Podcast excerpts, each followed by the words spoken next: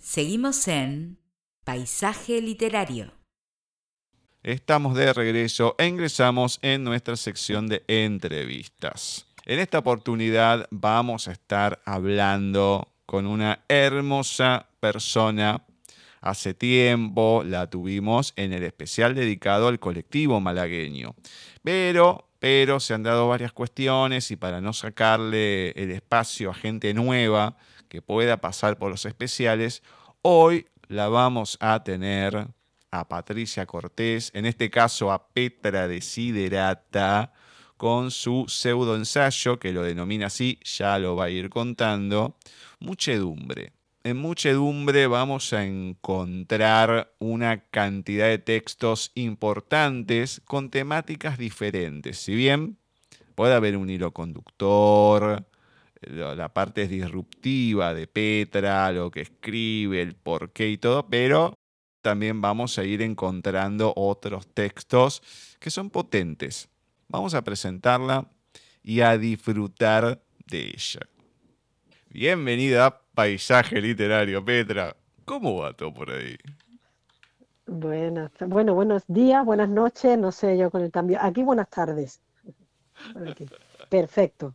Estamos como... Un placer estar aquí contigo. Estamos como de Truman Show. Buenos días, buenas tardes, buenas noches. Eh, eso es, eso es. y para el que lo escuche en el momento que llegue. eso bueno, me encanta tenerte de vuelta acá porque, eh, lo voy a decir después, una, una cosita que después habíamos visto en redes en su momento, después de entrevistarte y todo, pero sí, en el programa te hemos leído bastante en todo este tiempo que no hablamos, porque la última vez fue por abril del 2020. Pasó bastante tiempo. Sí, sí, sí, sí, en plena pandemia. Exactamente, con la mujer menguante y demás. Bueno, ahí te conocimos. Con el colectivo, ahora si bien estamos fuera de los especiales, pero es un mes en donde hay varias gente del colectivo que estoy entrevistando y todo, por varias circunstancias. Entonces, como dije, te fuimos leyendo y todo, pero, pero, ¿qué fue pasando en todo este tiempo, más allá del, libro, que después vamos a estar hablando y todo? Pero ¿qué fue pasando en todo este tiempo en tu vida? Que se pueda contar, lógicamente. Uf, bueno, cosas, estamos vivos, claro, entonces constantemente estaban pasando cosas, cambios importantes y eh, empecé el grado, eso me parece algo significativo que empecé a estudiar el grado de, Filosofía y Letras por la Universidad a Distancia, lo cual mm, estoy disfrutando muchísimo, porque no tengo la presión de cuando estudié, cuando me tocaba, con la edad, cuando estudié mi, carrera, que tenía esa presión de, aprobar, de, de, cubrir esos cupos, de sacar a toda costa la carrera, ahora me da más igual, entonces estoy disfrutándolo muchísimo, muchísimo, la verdad, voy a mi ritmo y muy bien. Y en cuanto literariamente hablando, pues eh, después de la, mujer menguante, pues eh, estamos con este que nos ocupa hoy, que es el pseudo ensayo, me gusta decir pseudo, por si mm. acaso, eh, muchedumbre, y, ya a las puertas y terminado un libro de, de, relatos de temática, bueno, se podría decir erótica, aunque el erotismo no es ni mucho menos el todo, sino un nexo de unión entre los relatos pero me está costando, es muy difícil de trabajar el erotismo, ¿eh? mucho, muchísimo. Y nada, pues no sé, ¿qué te cuento? Pues que he empezado a impartir clases de, al margen de todos los talleres de escritura creativa y declamación que yo daba, pues ahora trabajamos también el cuerpo. Saqué el curso de pilates y doy clases de pilates y de, y de yoga en gimnasio. O sea, soy el máximo exponente de mensana incorpore sano. bueno. O eso, o, a eso aspiramos. Vamos, vamos en el camino, aspirando. Bueno, es importante. Yo puedo dar fe de eso, que es importante no solamente que la mente esté bien, sino el cuerpo. A mí me falla un poco más el cuerpo. Mm. No sé si la mente. Puede ser que también. Pero claramente una cosa sin la otra no pueden, no, se puede disociar. Hay mucha gente que sí lo hace, ¿no? Pero... Sí, El, yo es que he hecho, yo he hecho deporte, he practicado deporte toda mi vida, he hecho mucho atletismo en los años mozos. Entonces, el deporte es verdad que te quita mucha carbonilla, como los coches, ¿no? Pues igual, te quitan eh, mucho resquemor, mucho run run y todo eso. Entonces, eh, la verdad es que es casi, casi necesario, aunque cuesta, claro, todo el mundo. Cuesta hacerlo, te cansa, no tienes ganas, pero luego siempre compensa. Bueno, contame lo de los talleres. ¿Cómo fue que arrancaste y cómo es el contacto con el otro ya de, otra forma, ¿no? De, estar impartiendo clase, enseñar, ese, ese, feedback que suele haber en este tipo de talleres, más allá de lo de Pilates, que es otra cosa. Pero contame sobre los talleres, esto, cómo arrancaste y cómo es ese contacto con el otro. Pues mira, casi fue por, por petición, porque yo siempre me acerco a la literatura desde la humildad. De hecho, gente que me dice, que me combina, que escribe una novela y yo aún no me veo preparada para escribir una novela. Pienso que, todavía me queda un bagaje y, me gusta ir construyendo los muros poquito a poco y a mi ritmo y con, con trabajo y constancia. Entonces todavía no me he preparado. Pues empezaron a decir, oye, ¿por qué no haces una, unos talleres de escritura creativa? Oye, empecé y gustó eh, el contacto con el otro es maravilloso, aprendo yo mucho más de ellos que ellos de mí. Además es eh, muy, muy, muy inclusivo, nada excluyente. Tengo mm, personas de cualquier edad eh, que han empezado a leer ahora, que tienen inquietudes. Entonces es una cosa que se aprende, ya te digo que aprendo yo más de ellos. Es algo maravilloso. Y ahora reciente, pues empecé con los talleres de declamación porque estamos perdiendo esa capacidad de, contar y de leer en voz alta. Normalmente tú lees en casa y entonces pues lees pues, leyendo para tus adentros. Entonces hemos perdido esa, esa contar historias, contarle historias a otra de manera de esa tradición oral y leída, leer cuentos, pero leer cuentos bien, haciendo los énfasis, haciendo las paradas correspondientes, dándole esa musicalidad al idioma, que magnífica. Entonces, y la verdad que también está gustando muchísimo, muchísimo.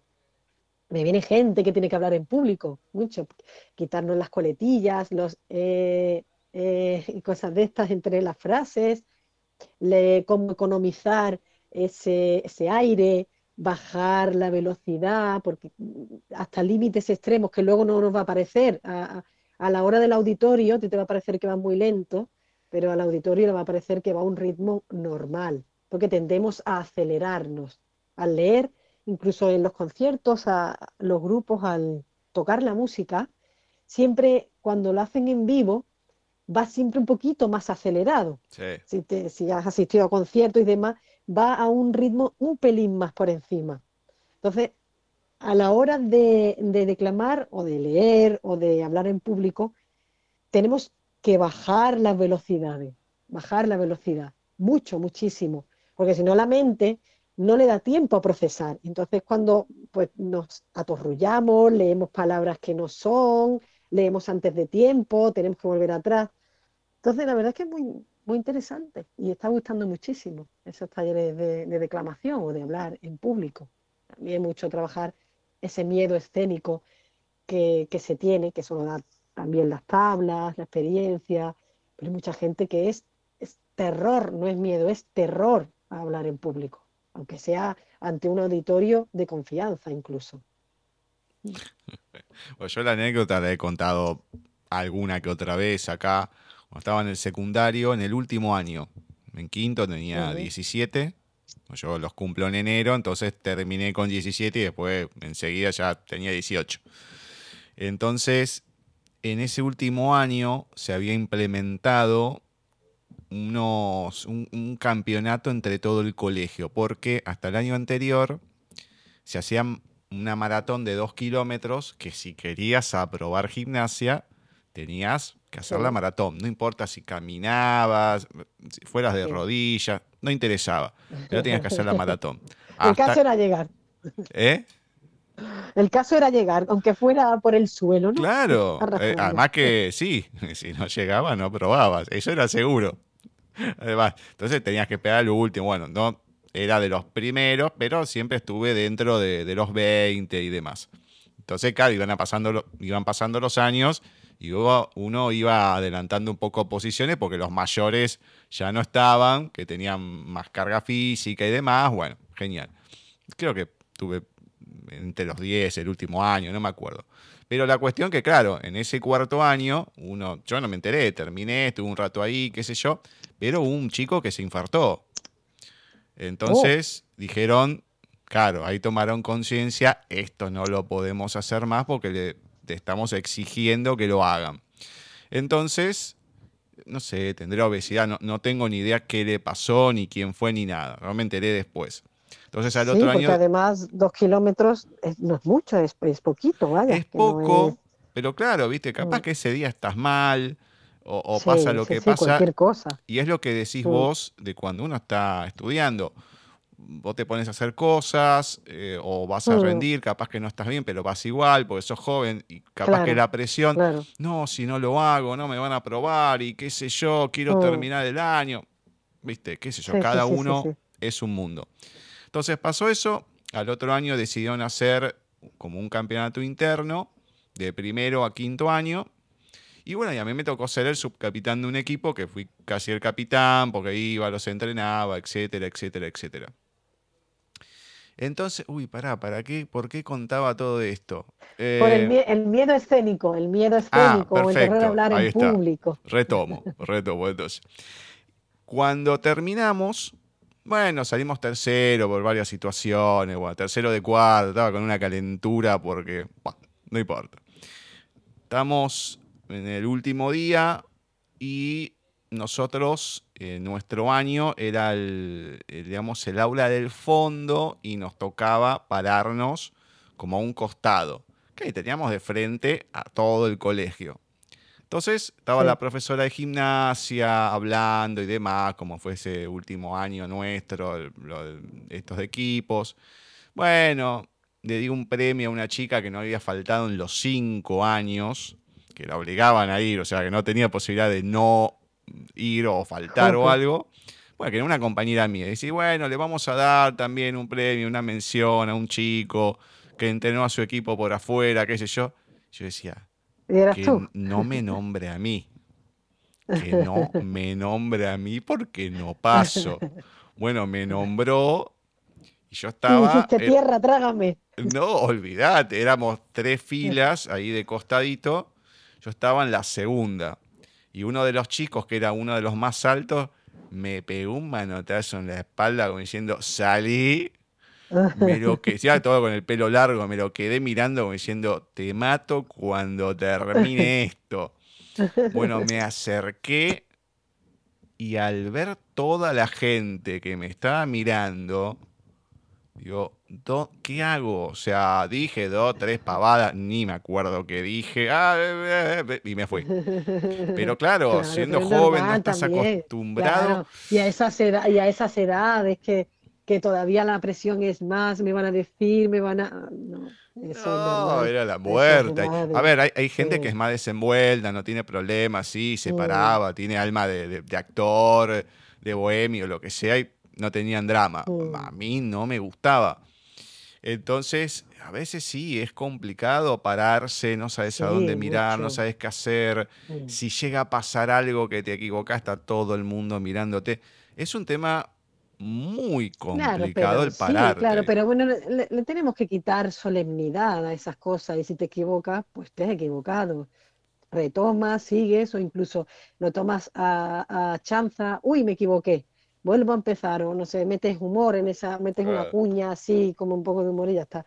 Pero en, esa, en ese momento normal, con esa edad, esta juventud, pero hay todavía adultos que sí que, les da terror, que, son incluso ejecutivos de una empresa que tiene que hacer eh, unas propuestas en público para un grupo reducido de gente y, lo pasan realmente mal, realmente mal.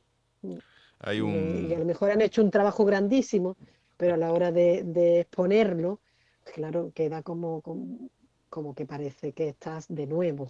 Entonces, eh, es muy... ayuda bastante. Escúchame, cuando Rajoy se paró delante de la gente y empezó a decir fin de la cita.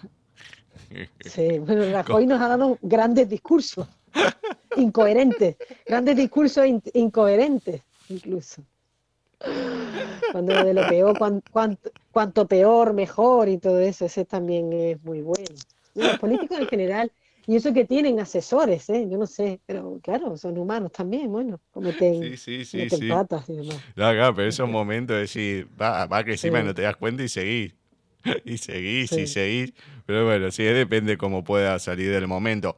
Hoy en día, bueno, a mí me pasa con, con la edad y todo, también uno edita esto, a veces puede arreglar cosas.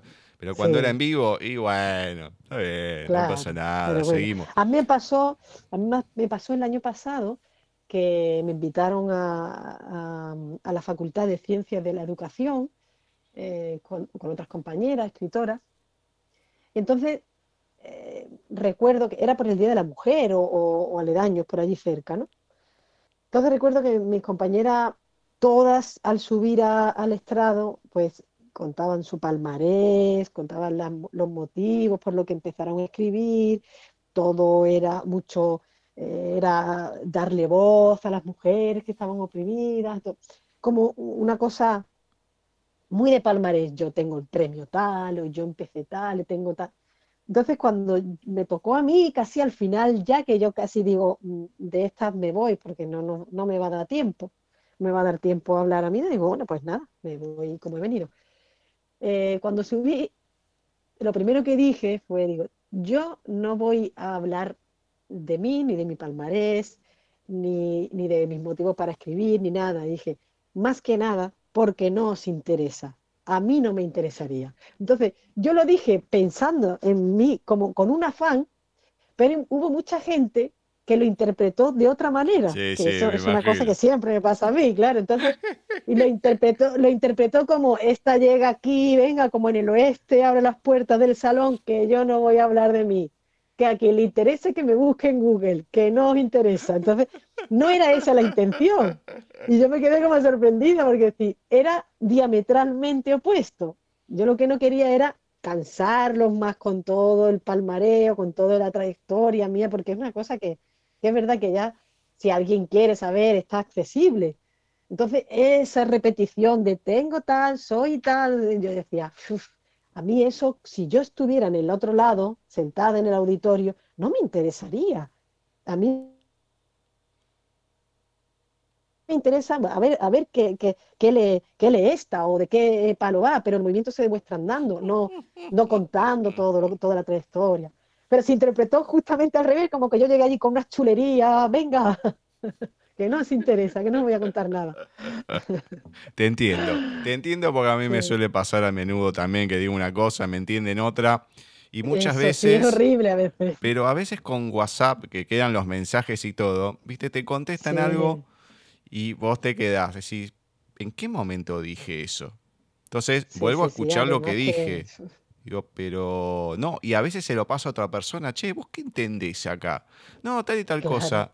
¿Y pero por qué me contestaron esto? O sea, pero nada que ver, o sea, hay, hay veces que hay con gente que me desorienta o me desorientaba porque decías una cosa, qué sé yo, no sé, audio cuatro minutos explicando ciertas cosas. Ah, no, tal. Y no, porque vos estás diciendo, qué sé yo, ¿en qué momento dije eso? Sí, sí, sí. digo, eh, revisás, digo, a lo mejor se me escapó alguna palabra, nada, ¿no? A, veces... Se malinterpreta casi siempre en WhatsApp, porque no, no existe la parte de los gestos entonces y demás, que la cara es el espejo del alma al final. Y eso lo quitamos de la ecuación, entonces pues es difícil. Al margen también, eh, y amén de que a mí, por ejemplo, el corrector del móvil me ha hecho pasar bastantes calamidades. ¿eh? Bastante. Recuerdo que un editor, eh, en lugar de poner, no me acuerdo qué le estaba diciendo, y era un mensaje, no sé qué, vuestra editorial. Y el corrector decidió cambiar vuestra por Viagra. No, Viagra editorial. ¿pero qué tiene que ver? Eso sí, fue muy gracioso. Y además era cuando todavía no estaba eh, esto que es ahora que se puede eliminar los mensajes. Era antes de eso. Yo rectifiqué, dije, mira que ha sido el correcto, no te, no, no te preocupes, pero fue muy gracioso, muy gracioso. entre todas las palabras eligió esa, Viagra. Encima que te pasan ciertas cosas, te pasan esas también. Entonces, sí, como bueno, que... mira, tú me pasa yo estoy entretenida siempre, ya habrás visto tú o sabrás que. Sí, sí, sí, después lo voy a comentar. Son muy entretenida. Sí, sí, sí, sí, después lo voy a comentar porque es, mortal. Bueno, antes de, de, hablar de muchedumbre y demás, vamos a repasar para la gente que esté escuchando por primera vez, para que les contés. Más dura será la caída, el poemario, el ensayo, el enjambre y el poemario también, la mujer menguante. Comentame para que la gente sepa de qué trata cada uno, cómo son, y después entramos al último.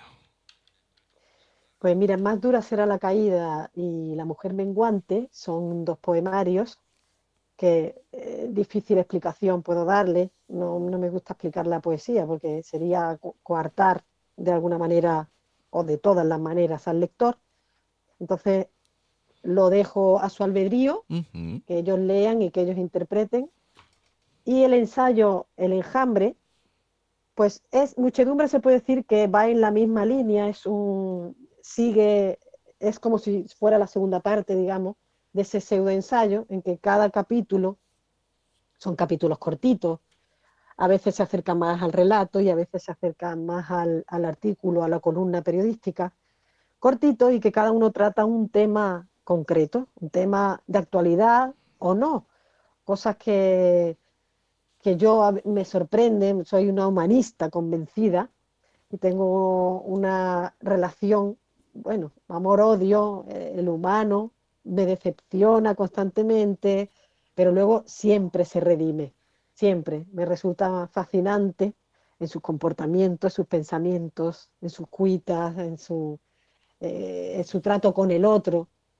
Entonces, sobre todo creo yo que es, mm, cosas triviales a priori, cosas mundanas, pareciera ser, pero que dentro de este conglomerado, de ahí lo de muchedumbre, son de vital importancia, porque mm. estamos construidos eh, a base de detalles, de pequeños detalles, que hacen un todo. Entonces, hay cosas que no le damos la mayor importancia, pero que pueden hacer un efecto mariposa influir de manera sorprendente en otras que nos parece pues eh, mucho más importantes, ¿no? Como, bueno, pues la política, las relaciones internacionales. Y a veces, a veces cosas pequeñas, pequeñas, livianas, alejadas, influyen de manera bastante importante. Mm. Entonces, eh, hay, pues, mm, no sé, sobre, hay sobre fútbol, eh, las leyes, la técnica, todos contadas, como ahora puede observar, con mucho humor negro, eso sí, que, me, perdonen por claro, mucha acidez, muy cáustico, que me perdonen por tantas palabrotas, pero bueno, no es un libro para niños, es un libro para adultos. Entonces, contada con esa acidez, con esa ironía, que no todo el mundo alcanza, porque me, han, me, Mm, lo, bueno, lo paso mal. Yo lo paso muy bien escribiendo, escribiendo estos eh, pseudoensayos, pero la gente se lo toma muy a la tremenda, a veces, muy mal, ¿eh? Me han retirado saludos incluso, ¿eh? Sí, sí, sí. Porque ¿cómo puedes pensar eso? Y yo, y yo estoy pensando, pero chiquilla, ¿no ves que es ironía, una ironía, un cinismo flagrante? Pero claro, la literalidad, eh, es, yo siempre lo digo, es el mal de este mundo, la literalidad. hay gente que se toma todo de manera muy, muy, muy literal. Sí, sí, sí. Eh, volvemos a lo que estaba hablando antes, precisamente. Hay cosas que se toman literal. Che, pero a ver, eh, fíjate a veces el tono con que lo estoy diciendo, eh, o, la intención, o algo, porque si no, bueno, vivimos en una época que todo el doble sentido y eso es como que está suprimiéndose y entonces es como que puedes hablar con poca gente. Una pena, porque a mí un día se me ocurrió poner eh, a, puertas de unas elecciones, eh, se me ocurrió poner un post diciendo que, que yo pensaba votarle al candidato pues mm, más guapo, que faltaban políticos guapos, entonces yo iba a votarle al más guapo. Madre mía, se montó. ¿Cómo puedes decir eso? ¿Cómo? Creo que tú, incluso tuve que borrar, eliminar el, el post, que eso lo he hecho poquísimas, poquísimas veces. O, aquí en Muchedumbre, que hay em, que dice, hay un artículo que si yo fuera política, pues haría decretos sobre las cosas importantes, restringiría el uso del zapato blanco, no sé qué.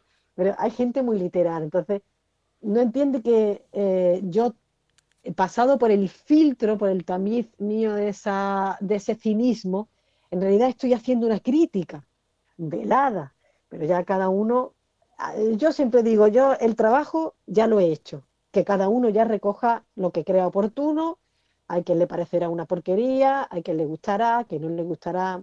Yo siempre digo, eh, una de mis mejores críticas que pusieron fue que eh, literalmente decía, la autora tiene problemas mentales acuciantes. Y esa me encantó. La publiqué en, mi, en mis redes porque fue, para mí, ha sido la mejor crítica que me han hecho. Esa. Porque no le falta razón. Y yo dije, pues, es que no le puedo quitar la razón, es verdad. Todos, todos tenemos problemas mentales acuciantes. Somos neuróticos y un montón de cosas. Entonces, es, es una crítica veraz, veraz y, y la publiqué porque me encantó. Creo que no iba con ese afán, de que creo que iba con otra afán, pero a mí me encantó. O sea, a mí el, ese, ese lector o no sé, ese crítico me, me hizo el día, vaya, me encantó. A ver, uno cuando mm, está leyendo a alguien y sabe más o menos cómo viene la mano, bueno, sabes qué es la manera de escribir que tiene, de expresarse y demás. Ahora, si vos encontrás algo así en alguien que nunca lo ha escrito, bueno, lo podés llegar a tomar para otro lado, decís qué le pasó, se volvió loco, que yo. Pero, a ver, más allá que, bueno, sí, la poesía es otra cosa y demás. pero yo voy leyendo todos los ensayos, tienen un hilo conductor, tienen esa acidez, esa ironía y todo. Entonces, uno se lo toma desde ese lado, ¿no? Sí hay una crítica a muchas mm. Pero se dicen de cierta manera. Entonces, hay muchos que me he reído, pero mm.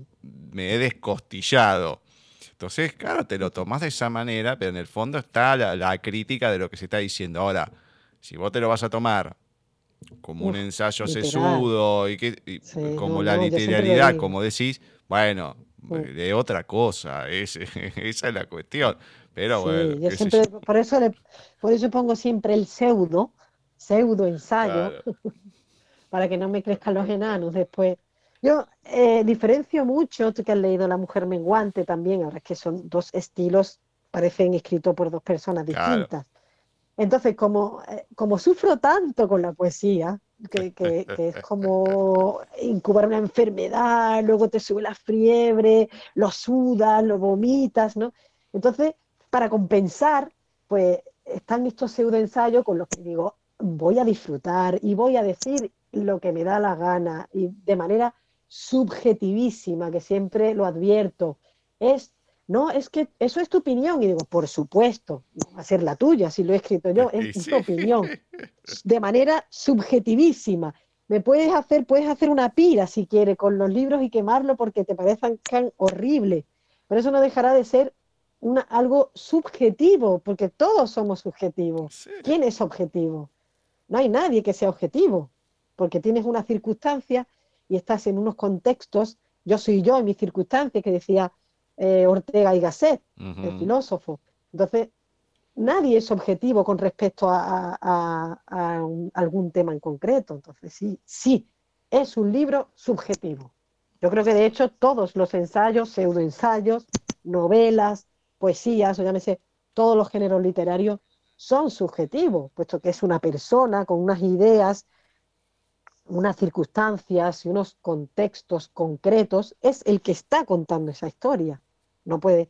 No, es que, ¿por qué no dices? A veces, eh, alguno me. No es que, ¿por qué no dices? Digo, porque si digo lo que tú me estás diciendo, no sería yo, sería tú. Claro. claro. Entonces, hoy, ¿por qué has puesto esta palabra? ¿O por qué esto? Digo, bueno, y esa es la manera diplomática, que digo, eh, porque entonces sería, no sería yo, sería tú. En mi mente estoy pensando otra cosa, bastante más suave, pero como soy diplomática y vivimos en sociedad, pues, eh, y soy educada, pues lo digo de esa manera. bueno, antes de empezar a comentar algunos de muchedumbre, contame cómo se fue gestando precisamente todo lo que después conforma muchedumbre. Pues mira, muchedumbre, como son capítulos conclusivos, autoconclusivos, que cada uno, como te digo, trata un tema concreto, pues se fue forjando casi, eh, casi que fluía. Eh, a veces una noticia sorprendente en el periódico que me llevaba a reflexionar sobre el tema y a, a indagar por qué sucedía eso, o una conversación oída en la calle, o algo que me había pasado a mí. Por eso te digo que es en, ese devenir, en, esa cotidianeidad que nos aporta la vida, que es maravillosa, maravillosa, porque tenemos esa, ese rechazo hacia las palabras, que las palabras no tienen condición, se las damos nosotras, pero hay ciertos sentimientos que vemos como una cosa negativa, eh, pues aburrimiento, rutina,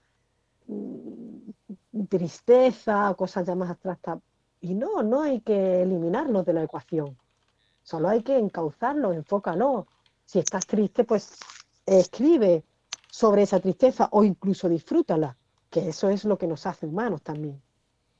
No podíamos ser, todo el tiempo no podemos ser felices y yendo, eh, ir por la calle eh, riendo y diciendo qué maravillosa es mi vida, porque entonces no somos felices, somos gilipollas o, pelotudos, como decimos nosotros, ¿no? Porque tengo un alumno argentino y digo, tú enséñame las palabrotas pelotudo, boludo. Entonces, mm, no, no tiene razón de ser. Tristeza, el sufrimiento, eso también nos hace humanos, nos hace humanos. Si no seríamos una masa ahí que informe que no, no tendría razón de ser. Entonces se fue forjando como eh, pequeños trocitos, pequeños trocitos de puzzle que yo he ido hilvanando cuando tenía eh, X, muchos otros están descartados, cuando tenía X he dicho, ya está, aquí está. Ya no quería que fuera muy largo tampoco, porque para que no cansara. Y quería dejarle esa, frescura em, de la inmediatez. Está corregido, obviamente, pero no está muy tocado, no está muy regurgitado, no está muy manoseado, porque precisamente quería que fueran como esos pildorazos, como unos fogonazos frescos, que tuviera frescura. Y casi eso, cuando tuve ya un, un número X de capítulo, pues dije, ya está, aquí, este va a ser el primero, este va a ser el último, y aquí ya lo tengo. Ahora que hablas del tema de las palabras y todo, cuando lo iba leyendo no las anoté, pero sí hay muchas cosas como están escritas, que digo, esto no parece escrito por una española. Hay mucho argentinismo, hay mucha cosa de, palabras o expresiones de, varios lados, no muy marcadas, pero hay cosas que digo, esto no se lo escuché a ningún español decirlo de esta manera. y ahora que decís esto me cierra el por qué puede ser también, claro, te, vas nutriendo de otras personas y vas incorporando también ese vocabulario. Sí, sí, sí, sí, yo me, me, soy como una esponja, voy absorbiendo todo lo que voy andando y voy absorbiendo de todos los lados. Entonces, por eso no me aburro nunca. No me aburro. Y si, y si me aburro, es un acicate perfecto el aburrimiento para hacer cosas. O incluso para no hacer nada y disfrutar de no hacer nada. Y ya está, no, pasa nada, valga la redundancia. Yo tengo una amiga que dice, yo a veces me tumbo o me siento en el sofá en el sofá y no hago nada. Y yo decía, pero nada, ¿cómo nada? ¿Lees? No, no leo. ¿No ves la tele? No, no hago nada. Digo, ¿respiras? Sí, respirar, sí, es lo único que hago. Respirar y pensar. y, y tiene razón, a veces hay que disfrutar de esa nada, incluso. que es que ahora hay un pánico a, a esos sentimientos, los padres, esos padres cuando los niños, estoy aburrido, no saben qué hacer, a dónde ir para que el niño se divierta, ay, ¿qué hago? ¿Dónde lo llevo? Lo llevo a Disneyland, lo llevo al parque. Pasa nada, deja que el niño se aburra. Claro, no, no, es enfermizo ahora. Sí, sí, todo el día tenés que y, estar y haciendo cuando algo. llegue un rato, Sí, sí. claro, deja a los niños, que lo tienes estresado. En la pandemia, por eso digo, todo el tiempo, venga cosas para los niños, con las frustraciones ahí. Deja al niño en paz, que él ya verá lo que tiene que hacer. No es tonto. Y a la quinta vez que diga estoy aburrido, pues ya se pondrá a hacer algo para quitarse el aburrimiento. El aburrimiento es, es- es una actitud ante la vida. Tú decides estar aburrido, porque mira, mira hacia alrededor la cantidad de cosas que puedes hacer todo el tiempo. Bueno, a ver, el, el tema mm, de la tecnología y demás, a ver, en mi época empezaba empezó el tema de la computación, con la Commodore y todo en los 80s. Entonces sí, uno estaba, estaba un rato con eso. Y hasta grande, sé, acá jugaba- yo tengo alfombra en mi habitación y mis hermanos me habían enseñado armar con, acá se llama Rusty, que es como una versión más económica de los Lego, pero son ladrillitos y todo, entonces se Sí. armaba como una cancha de fútbol, había figuritas que tenían ellos, que eran del Mundial 74, 78, yo nací en el 78, imagínate, pero las usaba, y era Ah, un... de, mi- ah, de mi misma quinta, justo entonces, por ahí, Eh, por ahí, de ¿cómo? mi misma quinta, de mi misma quinta, igual, la misma edad tenemos. Ah, no, ah, yo- eh, Sí. conmigo decís, por el 78. Sí, sí, sí. Claro, sí, sí, sí, ahí sí. Pero, ¿cómo se llama? Eh, claro, era un botón y un marcador. Y eso era el juego, ¿no? Vos ponías las posiciones, le pegabas al botón del costado y, por- y donde caía, qué sé yo. Bueno, venían algunos de los chicos, jugábamos a eso. Tenía la Commodore, sí, genial. Pero muchas veces nos quedábamos jugando con eso. Y si no, bueno, jugábamos un juego de mesa, etcétera, etcétera. Claro, Hoy en claro, día, leer, dibujar, Claro, y bueno, yo jugaba con los muñecos de He-Man, qué sé yo, los Claro. Playmobil, lo que Sí, sea. Hoy en día, eso a mí se me extendió, no te voy a decir hasta los 12, 13 años, ¿por qué no? Pero capaz que hasta los 11, una cosa así. Bueno, ya después sí, como sí. que va siendo más grande y bueno, ya como que la, la preadolescencia, qué sé yo, es como que no, no tenés tanto interés. Alguno queda, pero no tanto. Entonces, Mm, hoy en día eso se acorta un poco más antes de entrar al, al primario, porque están con los celulares y qué sé yo, cada vez es más entretenido Sí, eso que ponerse Mm. con otras cosas y después no te juegan un juego de mesa. no. Entonces, claro, no tengo luz, o sea, o, o ya hice todo esto, ¿qué hago? Bueno, no, no, ya vi Sí. toda la serie, no, ¿qué? entonces es como que mm, la inmediatez es una cosa Es que, un se, que es tan sí. preponderante hoy en día y si no tenés algo Sí. para hacer ya que te sobreestimule, como que los chicos no, no, no lo aceptan, entonces es complicado. Pues sí. Complicado la frustración del aburrimiento, hablo, ¿no? Por eso está la Sí, frustración la hoy en día. gestión, además, la gestión, no saben bien gestionar nadie. eh, Evidentemente un niño, pues eso se aprende, pero Claro. gestionar, tienen que aprender a gestionar el aburrimiento, la frustración, todas esas cosas. Me resulta curioso, Gustavo, cuando me has contado lo de los Legos, estaba yo pensando eh, que me has dicho que hacías, construíais el, el campo de fútbol, ¿no? Con, con esas piezas, y yo estaba pensando aquí, ¿qué iba a construir un argentino que no fuera un campo de fútbol? Bueno, a ver, yo te digo que mm, acá vi, que yo me ponía a jugar. Pasa que eso, bueno, al tener alfombra, todo, era algo que te, entretenía. eh, Más, lo podías jugar solo. Era un equipo, el otro, entonces te entretenía por eso. Claro. Pero mis hermanos, claro, son del 66, 68. Entonces hay un par de juegos que son de madera. O sea, el típico para armar Sí. la casa, que tiene columnas y demás. Sí, sí, Y yo en su momento me ponía a jugar con eso y cuando falleció mi tía en el 2015, no me acuerdo que estábamos buscando. Y apareció. y no, ah, no, eso es eso para armar y que yo lo, lo tengo en mi placar, pero en el placar ella, en el placar de ella había como autos y otras cosas de madera. y son hermosas. Claro, son de mis Claro, hermanos. sí, No sé, un barco, un barco chico, tampoco un barco pirata como el de Playmobil, ¿no? Un barco chico, un, Sí. un auto con muñequitos, pero todo hecho en, en madera.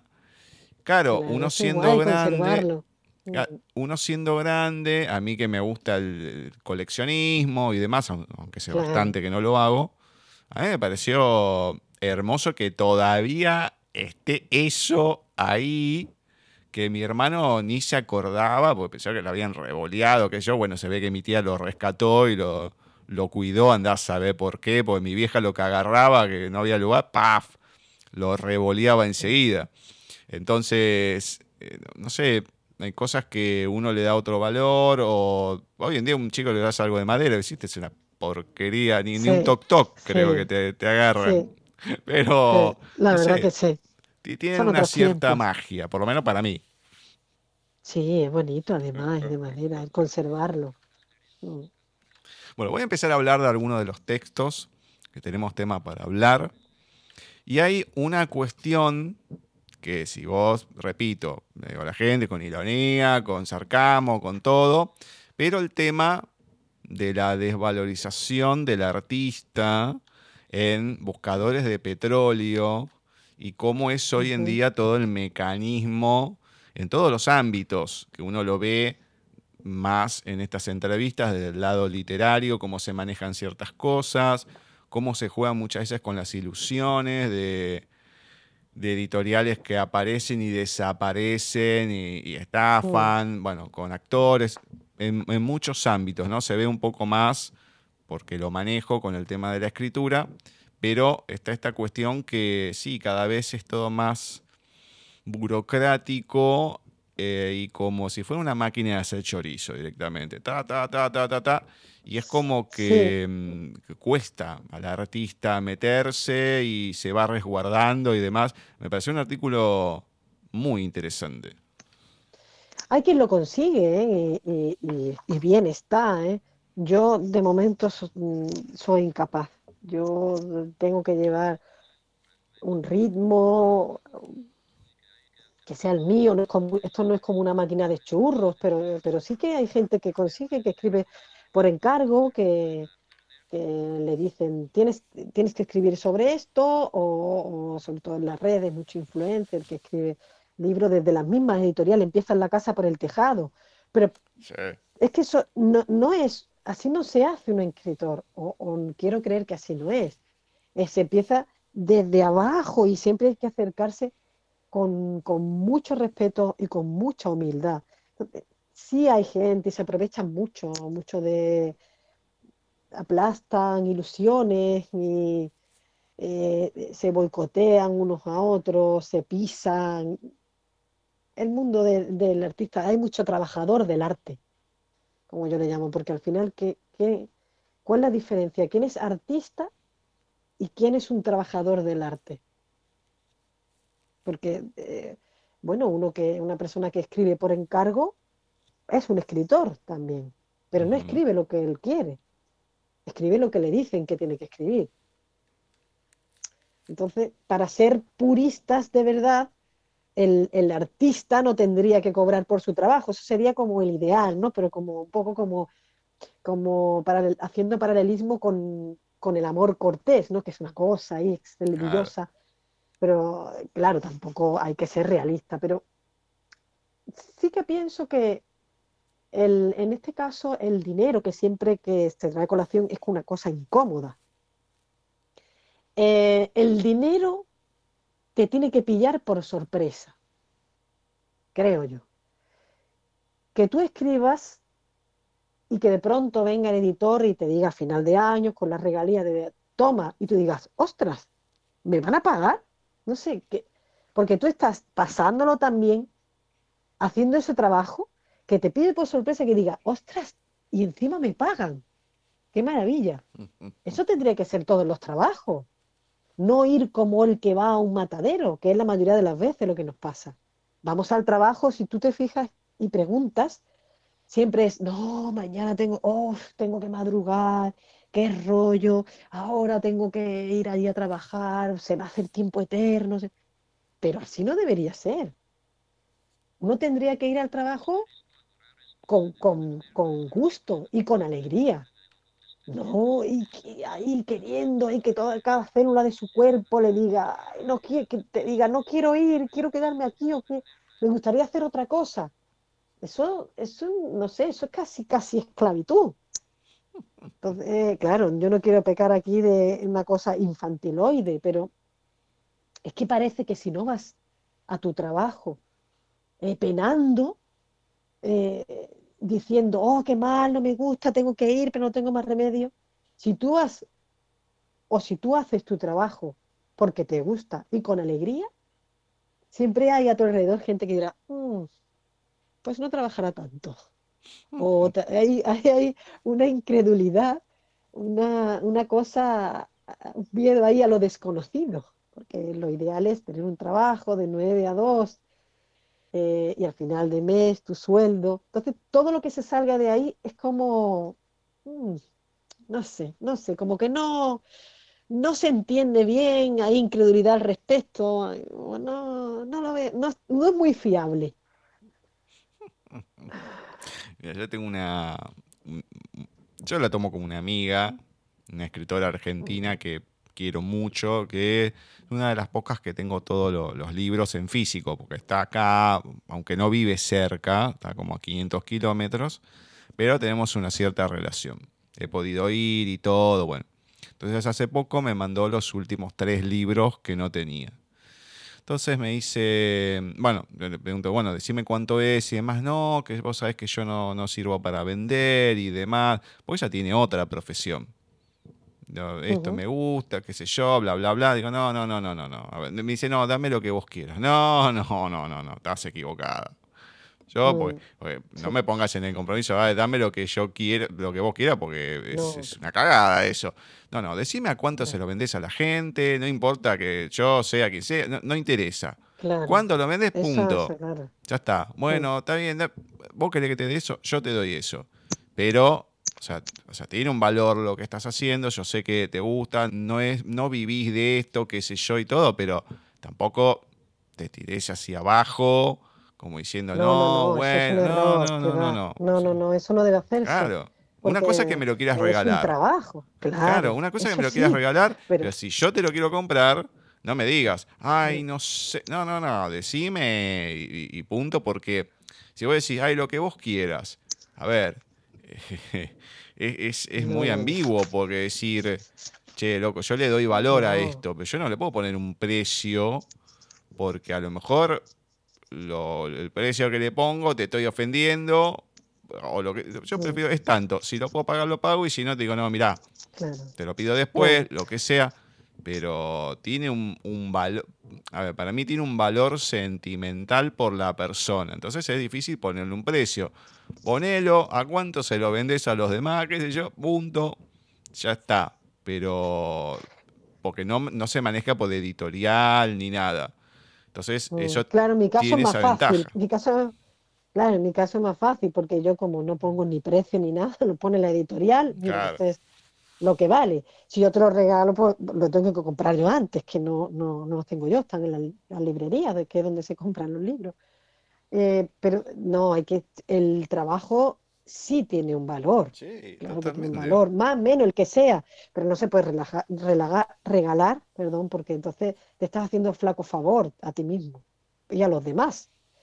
A mí sí que muchas veces incluso me... Una cosa es que yo regale el libro a quien quiera y me dé la gana. Pero me pasa muchas veces por, por, eh, por las redes, por, por Messenger, que me dicen, alguien que no conozco de nada. Oye, regálame tu libro. No regálame tu libro, mm, fírmame un libro y me lo mandas a esta dirección. no, pero, pero regalado. O sea, mándamelo así, digo, y yo, bueno, le digo a esa persona, ¿lo conozco a usted de algo? Pero usted regala su trabajo, entonces es difícil, es difícil el entra, por eso que te digo, ese, eh, es una profesión que es difícil porque no es ese trabajo. Si tú dices, ¿a qué te dedicas? Pues soy médico, soy abogado, soy eh, limpiador, soy lo que sea, tengo este horario, trabajo para tal empresa. ¿no? Entonces, lo que se salga de ahí es difícil, es difícil. Yo en mi trabajo, en el gimnasio que te comentaba antes, pues tengo mucha menos complicación a la hora de explicar y a la hora de voy, me pagan y listo. Entonces, lo, esto es difícil. ¿A qué te dedicas, escritor? Es como, ah, ¿y qué? O sea, ¿y, eso qué haces? ¿Te pones un horario? ¿Te pones a escribir todos los días? Entonces, hay como lagunas que la gente no acaba de, de, entender, porque estamos acostumbrados a esos trabajos con un horario concreto, que tú vas a la oficina, a tu empresa, etcétera, y recibes un monto, una cantidad al final de mes. Pero esto es igual, los libros. A mí me ha pasado lo que tú me cuentas igual con un amigo y me dijo, eh, le dije que me quería comprar su libro y me dijo, yo te voy a traer el libro y cuando tú te lo leas, tú le pones el precio. Y eso es lo que tú dices, un compromiso. Porque si ahora le digo yo, pues no, pues esto vale un euro, esto vale nada. Hombre, qué feo, ¿no? Entonces yo le dije, no, ¿cuánto vale? Y yo te lo doy antes. Y ya una vez pagado, y si quieres cuando lo termine, pues, y me preguntas, que no suelo dar yo opinión, a no ser que me pregunten, yo te digo lo que me ha parecido, pero no al revés. No me lo voy a leer y después te digo, esto es una porquería, no te voy a dar nada. Entonces, es, es poner un compromiso a la otra persona también. Al lector. Hay mucha gente que se confunde que porque pueda leer capaz que en tu Facebook, alguna poesía o algo, que eh, todo es gratuito. No, o sea, hay una muestra, qué sé yo, se puede leer, genial, pero no por eso es la gratuidad. Mucha gente se confunde con eso y también como diciendo, ah, esto está acá, es gratis, no vale nada. No, hay mucha confusión en ese sentido también. Claro, el trabajo realizado, sí, sobre todo al menos en mi caso, que yo, que mis libros los llevo a la editorial, yo si, si, te si te voy regalando libros, me arruino yo, porque yo tengo que comprarlos, mis libros, yo no los tengo en mi casa porque no es autoedición. Entonces mis libros están en una distribuidora que distribuye a las librerías de bueno, España, eh, Iberoamérica y demás, pero yo no los tengo en mi casa para ir regalándolos. Si yo tengo que enviar un libro o tengo que... Yo no tengo que ir a una librería o a mi editor y comprar X libros antes y pagarlos. Entonces sería una cosa absurda, vaya. Voy a leer un fragmento de uno y después comento. Perder la esencia es cosa mala, te roba el alma, se desvanece para nunca más volver. Por eso la veneración no es sana. El amor sí. Normalmente las personas veneradas se vuelven ególatras, condescendientes y mezquinas. El querer debe fluir como un río que va siempre hacia el mar. Y sigue, ¿no? Es el de adorar es cosa de dioses, que tiene que ver con la toxicidad hacia el otro y el aceptarse como uno es. Porque muchas veces esa cuestión de él estar o fingiendo o haciendo tal cosa para el otro, o mucho que hoy se ve, a lo largo de toda la vida fue así, pero cada vez se ve más el tema de la toxicidad con la otra persona, más allá del sometimiento, etcétera, etcétera, que repito, mm. siempre existió. Pero esa cuestión tan tóxica que hoy con las redes crece a niveles exponenciales, se ve tanto y es tan importante el poder valorarse como uno es, sin importar las circunstancias, no sé, tenés un kilo de más, o no sé, sos rengo, lo que sea, pero uno tiene que tener un valor como persona y se tiene que permitir y tiene que tener la confianza de ese valor más allá de, de cómo seas y demás, porque si no está esa autovaloración, ahí después viene la toxicidad porque te pegas a gente por el motivo que fuera, porque necesitas cariño, porque si no, no, ¿quién me va a querer? Mucho el tema de, de ningunear al otro. El ningunear es una palabra muy argenta que ya la he visto también por acá en uno de los artículos. Digo, esto es raro que lo diga un español. Pero. ninguneo, el ninguneo. Está, eh, es un artículo que está bueno desde ese sentido porque hay que valorarse como persona que no se está haciendo últimamente. Y quererse. Claro. Quererse para poder querer a los demás. Pero te tienes que querer tú, muchísimo. Y, pero entre los jóvenes hay mucho de esa toxicidad ahora, lo veo yo. Y a mí me ha pillado ya grande, ¿no? Entonces todo lo de las redes y yo ya, pues imagínate. Y aún así, y aún así con esta edad me, salgo fuera y lo veo desde fuera y digo, es el escrutinio, el escrutinio es feroz. El escrutinio es feroz. En mi persona, que tú sabes que yo pongo fotos mías, es eh, el afán de, a mí me resulta ridículo ya muchas veces, no, no es que te veo el contorno, me dijo uno, se lo he dicho, te veo el contorno de los muslos más grandes. y dije, madre mía, madre mía, que puede ser una postura o que puede ser, o puede ser que sí, que sea más grande el contorno, pero es un escrutinio a la, al milímetro. Estás más gorda, estás más delgada, estás más vieja, estás, tienes canas, tienes una, una cosa feroz, una cosa feroz. Y, yo cuando hago ese, pongo esas capturas de pantalla, es como la punta del iceberg. Una cosa en que yo digo, esto ya se merece estar, se merece aquí este protagonismo. Pero es, es feroz el escrutinio. Te puedes imaginar lo que a mí me llueve de manera no pública desde, desde todos los, los epítetos, bueno, no sé, me dijiste que no hay niño, que se podían decir palabrotas, ¿no? Desde todos los epítetos mm, de esa palabra que estás pensando, mm, todos, todo el, todo el elenco, eh, por, porque sí, además, todo, porque sí, pues porque yo quiero decírtelo y, y te lo voy a decir. Normalmente después de alguna negativa o alguna o algún cortapisa de oiga el messenger es para información sobre mis libros si no quiere usted requiere usted nada de eso por favor deje libre este canal y ya uh, y ya viene la virulencia la virulencia brutal. Pasa que ya al final haces callo eh, y te liberas de esa toxicidad y al final piensa bastante tiene con su cruz para yo decirle, bueno, ya está, es que a veces sí, en que no soy tampoco, aunque sea Petra, pero una piedra, que tiene a veces su corazoncito y hay veces que te pilla las defensas más bajas y si te llega y si dices tú, que al final no entiendes la necesidad, el por qué, por qué esto. Una persona que yo no conozco, que, ¿cuál es el afán? ¿Cuál es el afán de, de insultar, de, de malmeter, de, y es una cosa que sigo sin comprender.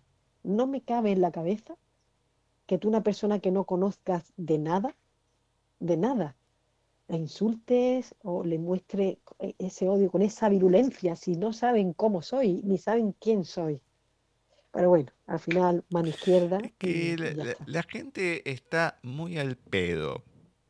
La realidad es esa. Está muy al pedo no tiene nada que hacer, porque yo creo que cuando pasan esas cosas es que no tenés nada que hacer. y si hay algo que, a ver, eh, tenés, debe el muslo más grande. ¿Cuál es el problema? O sea, em, ¿qué te importa? O sea, muchas veces, eh, no sé, con una persona me dice, ay, querida, lo que te pones, qué sé yo, pero no te da vergüenza. Y, digo, mirá, yo no me lo pongo porque a mí me daría vergüenza. Y bueno, pero si no le molesta a ella, deja que se ponga lo que quiera, pero tiene ganas de ponerse eso. No es chela, paciencia, ya está, es, es, es su persona, tiene ganas, no le importa.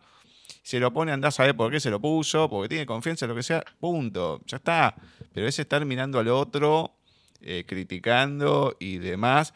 Yo lo iba a comentar más adelante, pero después que te hicimos la entrevista, después, bueno, estábamos en el Facebook y demás, en ese momento estaba Marcela, que, colaboraba con el programa y demás. Entonces me comentaba, Sí, me acuerdo, me acuerdo. Me, me comentaba y ponía, dice, o sea, se vuelven locos con Petra.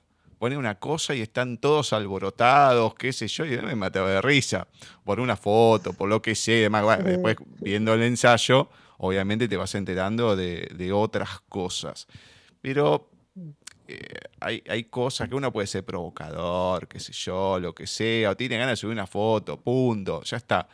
Pero de ahí allá pasar un, un límite con ciertas cosas, bueno, me, parece innecesario y es, em, no sé, no, tener nada que, hacer en la vida. Que no hay necesidad, mira, si, si, si, no te gusta lo que ves o no te gusta lo que lees, bloqueame, pasa, no, cuando no me gusta algo, no me gusta algo, no lo consumo. Cuando una película que no me gusta, no voy al cine a verla si no me gusta y no voy a pagar encima. Pues igual, es, que, eh, es tan fácil como eso. Tú imagínate que yo cada cosa que viera que no me gustara, me fuera al messenger de la persona en cuestión a decirle, porque has puesto esto y tal, tal, y eres tal, y eres tal, y eres pascual. Oye, mira, déjalo, a mí me está molestando. Pues es igual, no sé, está muy, además está muy, como te digo, otra vez la literalidad. No se entiende, no se acaba de entender que, que eh, Petra Desiderata es Petra Desiderata y es ese personaje, ese personaje que es irreverente, que es, mm, mm, bueno, no polemista, porque le busca a ella la polémica. Yo soy Patricia Cortés no Petra Desiderata. Petra Desiderata es el personaje que yo he creado precisamente para, para escribir con un seudónimo. Para, yo no soy Petra Desiderata, ni soy 24 horas, 7 días a la semana, con esa irreverencia, con esa cagadura, con esa... Porque sería, primero, un cansancio abismal. Y segundo, que no, nadie es, es, un personaje, ni nadie es su oficio todo el tiempo. Entonces, todo se extrapola a la persona. Cuando pongo algo es porque me ha pasado a mí o, lo pienso yo. Chicos, existe la licencia poética, no todo lo que pongo me tiene que pasar a mí. O está, o está exagerado.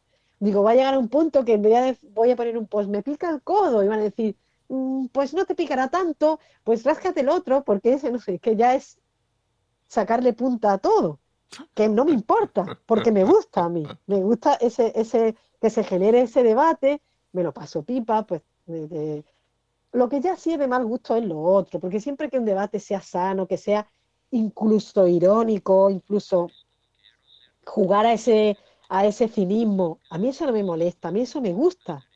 Pero ya cuando es, cuando las cosas se dicen o van de manera solapada a hacer daño, a pinchar donde más duele, eso ya deja de ser agradable. Eso es algo desagradable, eso es algo de ser, de estar mm, resentido con, tu vida. Mm, y encima para que nadie lo vea, como por detrás. Por eso yo digo muchas veces, ah, que, quieres ocultarlo, no te preocupes, que yo ya lo pongo. Cojo y lo pongo en el, perfil público. Porque no, está feo, no insultes, no insultes. Si no estás de acuerdo, pues dilo, no estoy de acuerdo por esto, por esto, por lo otro. Y luego, pues, igual las fotos, hay gente muy lícito, pues que se va a quedar en el culo y hay gente que sí va a leer y hay gente que va a ver las dos cosas y hay gente que va a entender, que va, que va a hacer esa, esa simbiosis, esa abstracción, que parece que estoy todo el tiempo poniendo culo, todo el tiempo. Y no, por Dios, hace poco, el otro día sí puse un, sí puse culo, pero de, de manera como muy abstracta. Entonces, es algo que, se, que se, no se entiende, o esta cruzada mía, o, se castiga mucho. Es como decir, no, si escribe, no puedes tener teta. Las dos cosas no se pueden. O una o la otra. es, como la película, sin tetas no hay paraíso. No acapares. Eso, eso igual. No es que no, como decir, no acapares que te estás pasando. Me muero. Me hiciste acordar también porque lo tenía marcado, ¿no? El del picor, que es fabuloso ese. El del picor es fabuloso porque más allá de lo que pasa es también la, las metáforas de la gente que uno va encontrando, de los porqués, del desprecio y todo, ¿no? cómo hablar de, de la pandemia sin hablar de la pandemia también. Pero estábamos Sí. hablando de gente boluda y hay dos que lo marqué así, ¿no? Dos sobre gente boluda. Uno, Sí. no quiero ser funcionario, Uf, ese, Ese trajo es- cola, ¿eh? sobre gente boluda y muy. Y el otro, Girls, Girls, Girls. Y, eh, Trolls, trolls, trolls, trolls. Que es un poco de lo que venimos hablando. Y es Sí, así, sí, yo lo puse de esa manera. Los dos lo reagrupé, dice dos de gente boluda. Porque eh, hay que ser boludo, hay que romper las pelotas, joder al otro y demás. Bueno, el de los trolls, más que nada, que bueno, todo el mundo lo conoce, que, que- trolls o haters, o como le quieran decir, que van para, para joder a la vida, a la gente y todo. Pero el otro también, ¿no? El, el buscarse algo para no hacer nada. ¿No? Ser funcionario, Sí, para estar sí. rascándosela, Sí. para estar ahí como si nada, pasar Ese el me tiempo. costó, ese me costó, ese, ese es uno de los que me costó que, que me, que me retiraran saludos, ¿eh? Gente Ajá. que estaba preparando posiciones y demás y no, y, y no les gustó nada que escribiera eso. No les gustó. Así que, bueno, no se puede, nunca llueve a gusto de todos. Pero, a ver, el, eh, acá se dice, calculo que allá también, ¿no? El que le quepa el sayo, que se lo ponga. Porque, ¿qué te sentís tocado? A ver, acá hay muchísima gente, acá de funcionarios así tenés pff, a parvadas. No te Sí. digo todos, pero el sí, aquí 95, también. 98% más o menos es así y cada vez que sale algo y después como que no sé si la gente no lo ve, no le interesa y siguen votando a los mismos, qué sé yo, pero hay, Mm. hay, hay tanta cosa de gente que no trabaja, que no le interesa y está solamente, ay, bueno, porque acá robo.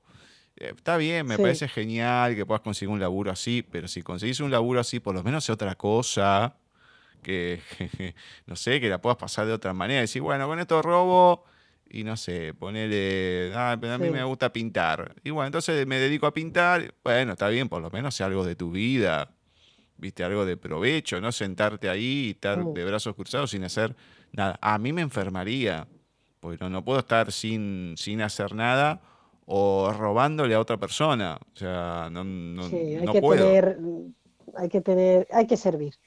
Hay que servir y hay que tener, no tener escrúpulos y, y mirar y no ver nada más que tu interés. Hay uno que está, es un poco lo que venías hablando, ¿no? El de cosas que joden segundo, sobre todo a la gente. Es uno, uno de los primeros textos y acá nos encontramos, bueno, esta cuestión de la gente que te va mandando cosas, que te escribe. Bueno, este es uno de los que, ya acá entro de los que me, me encantaron por varias circunstancias. Y hay dos dos- la primera par- la primera parte está en el enjambre. Claro, porque acá digo, segundo, digo, uy, ¿dónde está la primera? Claro, yo el enjambre Sí, no lo había leído, digo, mm, de- bueno, debe Sí. estar en el otro, porque, digo, si Sí. este es el segundo, recién, casi recién empieza y no tengo nada, bueno, listo, estará en Sí, otro. está en el enjambre. sí. Y esos mensajes, los mensajes de madrugada, adiós, gracias por el, porque ya me han dicho lo de poner el móvil en no molestar, no sé si providencial o en modo avión. Pero claro, sí, entiendo, sobre todo lo que lo- los cambios horarios y eso, uf, madre mía. Yo me tengo, vos- imagínate, yo lo tengo en, en- lo tengo en sonido y encima tengo el WhatsApp Ah. web abierto, dejo la computadora prendida, o sea, que me suena de todos lados. A veces me avivo y sí, lo pongo en silencio en realidad. La alarma me suena. En una comentada, no, pues yo no me suena la alarma. La alarma te suena igual, pero por lo menos no te suenan sí las te suena. Sí, te suena porque yo la tengo y eso, no, sí te suena, sí te suena. pero es cómico. Bueno, hay dos que me gustaron mucho que son tipo cuento. Uno es La Bestia y. La Princesa.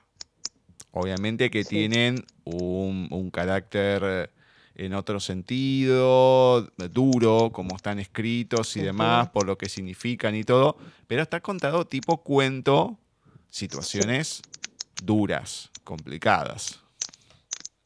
Sí.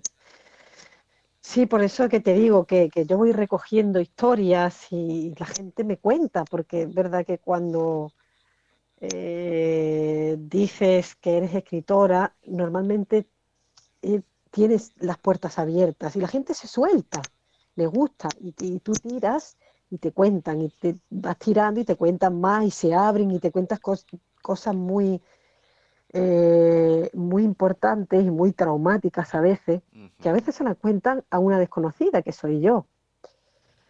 Entonces la bestia eh, trata sobre ese tema, que yo eh, fui a un lugar concreto donde había unas mujeres que, eran mujeres en riesgo de exclusión social, que eran mujeres que habían sido maltratadas y todo eso. Entonces de todas las historias que me contaron, de todo lo que yo absorbí, salió ese, ese cuento que es la bestia. Y sí, es duro, porque es dura la realidad de ellas.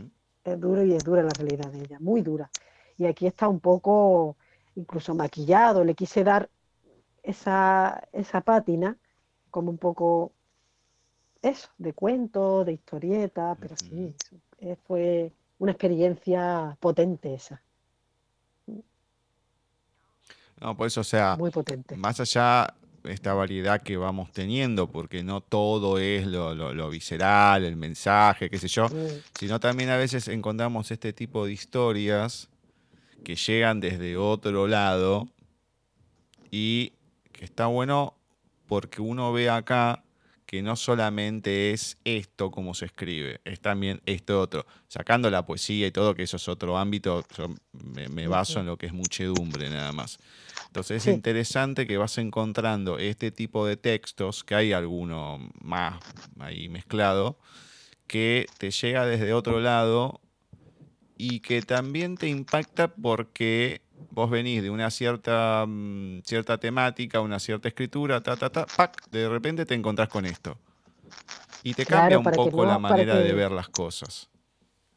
Está así a conciencia para que el, para zarandear constantemente al lector, para que no, para que no se distraiga. Entonces estamos jiji, jaja, y de pronto, ¡pum! sablazo de, de dureza y de realidad luego volvemos otra vez al cinismo y luego otra vez a, a esa realidad brutal y que eh, hay brutalidad, esa brutalidad manifiesta en cada gesto de lo, humano. Entonces, entremezcla, van solapándose esos dos, esos dos estilos, por eso te decía que a veces se acerca más a la columna periodística, a veces más al relato, a veces por eso lo de pseudo, pseudo ensayo, entonces me gusta, sí. Estamos jiji, jaja, pero la vida no, no todo va a ser tanga y gominolas. Hay dureza y, hay, y, no, no, y no nos podemos olvidar de dónde estamos ¿eh? y las cosas que pasan, que pasan a nuestro alrededor. Hay otros dos más eh, poéticos, de cómo están escritos, descriptos más que nada.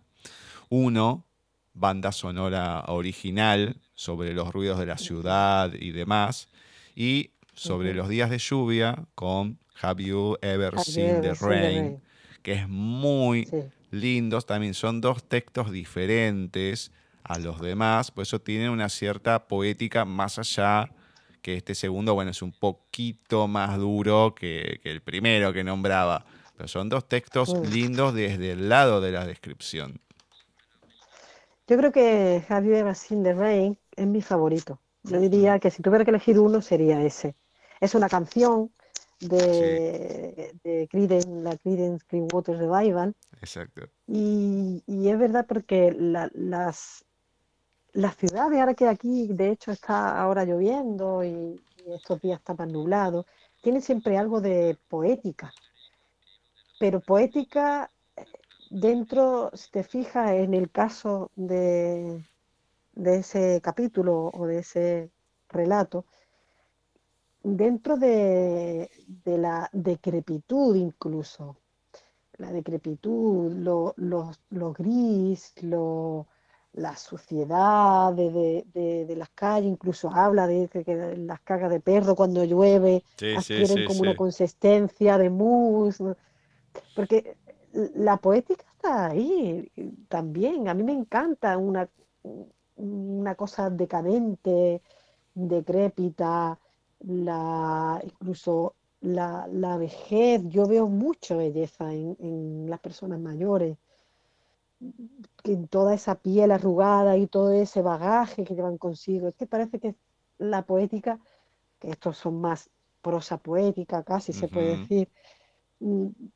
está en, en, donde la queremos ver, en la luz y en la sombra. No todos van a ser amaneceres eh, anaranjados, y que sí, que también se disfruta. Pero luego la, la, otra parte también, la noche, los borrachos, los... Eh, no sé si conoces eh, o has leído la poesía de Bukowski, sí. que, es muy cruda, que es muy cruda. Sí, sí, realismo sucio, sí, sí, sí. Claro, el pájaro azul, que es una maravilla. Y tú a priori la lees y dices, pues esto a mí no me parece, no me parece poesía, incluso porque habla, pues eso, pues habla de borrachos, de putas, de, de esa decrepitud, pero claro que es poesía. ¿Dónde están las normas? ¿Dónde está? ¿Dónde dice que la prosa poética tiene que hablar de el amor y de piel con piel y de tal. Pero si, pero si estamos, como, como, yo digo siempre, caminamos, reímos, bailamos y somos felices encima de millones y millones de litros de porquería, que son las, tuberías de, de, mierda, y ahí estamos. Y entonces no podemos obviarlo. Tú puedes mirar para otro lado, pero eso va a estar ahí. Entonces yo me meto a veces de lleno en ese realismo sucio, casi en esa decrepitud. Me, revuelco, vaya. Hay uno que me dio mucha ternura y decía, ay, cómo te entiendo. Yo creo que es el más Patricia de todos los textos, que es un kilo de ladrillos. Ah, es muy bonito. Es muy lindo sobre la amistad, pero es como una niña, digamos. Yo digo, ay, un kilo no, 800 he llegado. Bueno, acá decimos gomita. Pero, sí, mm, gomita, aquí también, gomita o gominola. Gominola. Ay, pero qué ricas que son. A mí me gustan las de menta, las de mentol, pero digo, ay, cómo la entiendo. las de pica pica por fuera, qué rico. La amistad es eso, a veces, eh, no es, es como, como, como dice aquí en, en un pasaje que dice que después de todo, una amistad duradera es un conglomerado de situaciones cotidianas Totalmente. no de grandes momentos estelares. Sí, sí, sí. Y es verdad, es así, que los otros suman también, pero al final son incluso esos silencios que estás y no dices nada y no sientes la necesidad de rellenar esos huecos con palabras porque, porque estás con esa tensión de por qué estamos callados. No pasa nada. Te puedes sentar al lado y estar callado, estar disfrutando de ese momento de silencio sin necesidad de rellenar por, por rellenar. Eso es la amistad que se consigue muy pocas veces. Yo tengo la suerte de, sobre todo, tener una amiga de la infancia, de cuando entramos aquí Párvulos, que se entraba el, el, con, cinco años, y mantenemos esa amistad, mantenemos, a pesar de los años que tenemos. ¿ya? Y, no, y es, es, cuidar, es querer, es amar. Yo le digo a, a, mi amiga, que es Vicky, le digo, es que ella me dice, yo soy tu relación más duradera. es verdad. Porque luego han venido parejas, novios, se han ido, etcétera, etcétera. Pero ella, ella y ella igual, nosotros somos una de la otra la relación más duradera. El amor que se ha extendido en el tiempo. Entonces, eso es, a mí me, parece maravilloso. La amistad es algo que, a lo que le doy muchísima importancia. Yo sé, hace, hace algunos años atrás, con una amiga que la conocí en 2013. Hoy en día ah, se fue a vivir ahí a España, qué sé yo, estamos bastante distantes. Por, yo creo que más por ella que por mí, porque le he escrito y no me ha contestado, entonces, bueno, ya está, ¿para qué voy a estar gastando? Pero en un momento le decía, mirá, o sea, yo mis amigos, mis mejores amigos, qué sé yo, tal, tal y tal, y se ofendía. Y ¿sabes lo que pasa? o sea, yo con vos me llevo muy bien, tengo buena relación, estamos en momentos difíciles, todo. Pero con estas personas, yo hace 30 años que me relaciono. Entonces, estuvieron en los momentos buenos, yo estuve con ellos en los malos, y después la tortilla se dio vuelta. Yo estuve en momentos muy malos y ellos siguieron estando. A pesar, porque es fácil cuando todos estamos bien, eh, y no hablo de dinero, qué sé yo, vamos a poner el tema físicamente. Pero cuando uno empieza a estar mal físicamente, es más fácil que te dejen de lado en muchas situaciones. Entonces, el que sigan estando, el que te sigan apoyando, el que te sigan tomando en cuenta, obviamente que si van a jugar al fútbol, no me van a decir porque no veo, qué sé yo, bueno, es complicado y lo, lo entiendo. Tampoco van a dejar de hacer algo porque yo no lo puedo hacer. Pero siempre se busca o nos juntamos, qué sé yo. Y muchas veces que he estado internado, bueno, llaman, es la preocupación. Entonces, mm. esas cosas se dan también con el tiempo, es una carrera de resistencia. Entonces, podés tener una relación muy buena de hace 5 o 6 años, perfecto. Pero todo lo vivido con las otras personas tienen un valor porque es el tiempo que se va llevando desde que te conoces y que siguen. Entonces sabes que eso está ahí y tampoco lo podés, o yo por lo menos no lo tomo eh, a, la ligera. O sea, para mí tiene un valor extra de otras personas que no sé, sí, vamos cinco años y qué, sé yo si vamos a durar toda la vida o termina mañana. Uno no, no sabe eso. Mm. No, la amistad tiene que tener además esa reciprocidad, porque si no es una cosa unilateral, ¿no? Si tú estás ahí, no es que vayas a exigir, porque entonces es, otra cosa, es una exigencia, pero si confías en que la otra persona esté para ti cuando tú estás mal, cuando tú estás mal. Eh, evidentemente, además es una cosa que instintivamente se da si la amistad es de verdad cuando hace tiempo que, oye, no habla, oye, que no hablas, está, va todo bien, que, te, noto muy callada, estás bien, ha pasado algo. O igual, cuando a, esta amiga que la operaron no hace mucho de apendicitis y, por circunstancias pues tuvo que estar sola en el hospital, yo me iba allí con ella, la ayudaba, le, le daba conversación, pues no sé, pero no lo hacía porque Mm, por una obligación ni siquiera moral, es porque yo quería. Claro. Yo quería ir allí y estar con ella. Estar con ella porque yo me divierto con ella. Entonces, que en esas circunstancias, pues también intentas que sea la cosa más, más llevadera, que lo es, que se consigue. Bueno, dos que me mataron. Los leí y me revolcaba de la risa. Uno es, perdona Que te, despertás a las 8 de la mañana con una foto, pin, qué sé yo, toda la conversación. Que vas a buscar los lentes. Me mató.